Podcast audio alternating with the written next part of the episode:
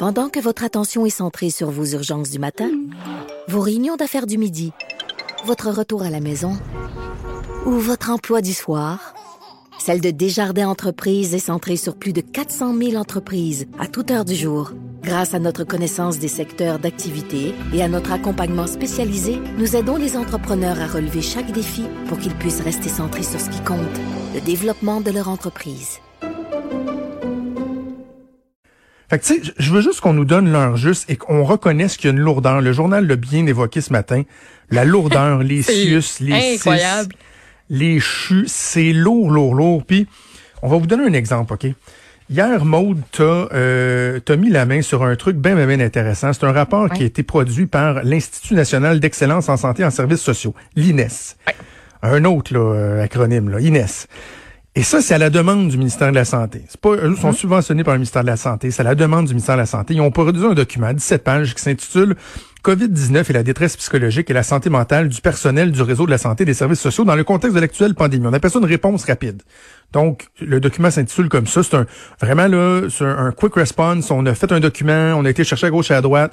Il n'y a pas tout là-dedans, mais c'est un début de réponse.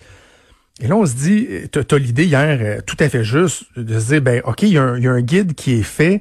Euh, comment on s'occupe de ça, la santé mentale? On le voit, on a des témoignages là, des gens qui vont euh, dans le, certains que c'est leur milieu de travail, d'autres qui vont pour pallier à des besoins, qui reviennent de là complètement shakés, traumatisés. Et qui se disent, moi, il faut que j'aille aider des gens, mais moi, je, je suis en complète panique. Puis mon Qui collègue à moi? côté, il est en complète panique. Moi, je suis censée aller aider, mais c'est ça, moi, je, je, je suis pas apte à le faire parce que j'ai pas d'aide. D'ailleurs, un autre article que tu nous as euh, souligné ce matin dans le, dans le Devoir, des employés du 8 à 1 qui appellent à l'aide, c'est un bon exemple. là, Détresse psychologique, ils disent on n'est pas encadré, les gens font des crises de panique alors qu'on est là pour aller répondre aux besoins des gens. Bref, on trouvait que c'était intéressant le document que l'INES a fait. On voulait en parler, on voulait faire une entrevue là-dessus. Donc, Mathieu Boulay, notre collègue recherchiste, hier, euh, en avant-midi, appelle à l'INES, disait Hey, vous avez produit un document, on aimerait s'en parler, les recommandations. Puis là, l'INES dit Ouf, attendez, là, nous autres, on, nous autres, on fait juste des recommandations. Là. Euh, c'est pas, pas nous autres qui les appliquent, il faudrait parler au ministère. Parce que c'est le ministère qui va donner suivi aux recommandations. OK, parfait. Mathieu prend le téléphone, appelle au ministère de la Santé. Et là, il parle à un relationniste. Et là, le relationniste dit, oh, vous savez, on fait pas d'entrevue pendant la crise. Tout c'est centralisé. Il y a juste Mme McCann, il y a le docteur Arruda qui commande. On peut pas vous trouver de porte-parole. Bon, OK, mais là, on parle à qui?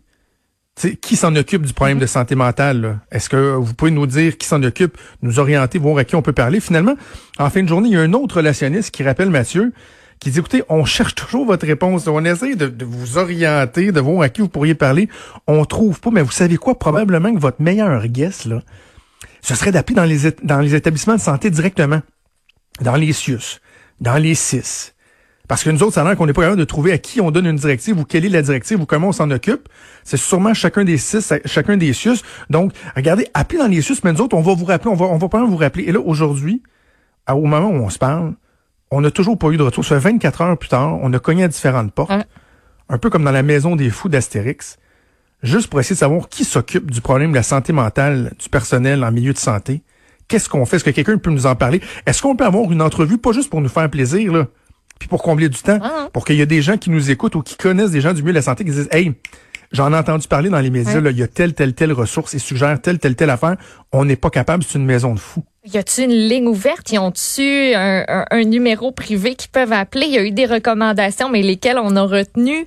Euh, on dit que c'est nos anges gardiens, mais qu'est-ce qu'on fait, nous, pour protéger ces gens-là puis les aider? Tu sais, pas pour les protéger, mais pour du moins essayer de faire notre part, de les aider, de les encadrer, parce que là, ils ont l'air laissés là. Puis Ouais. tout ça, tout ce processus-là, Ouais. moi, ça m'a, ça me jette à terre. On n'a toujours pas de réponse, là. Non, on n'a on toujours en a pas de réponse. S'il y a On quelqu'un qui a la réponse euh, euh, puis qui nous écoute. On va vous tenir au courant.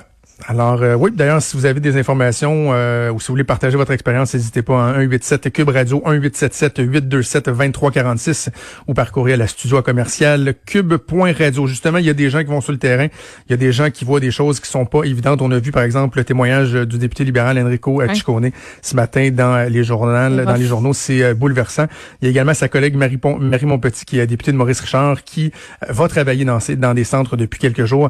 Au retour de la pause, elle sera avec nous pour nous parler de son expérience. Bougez pas.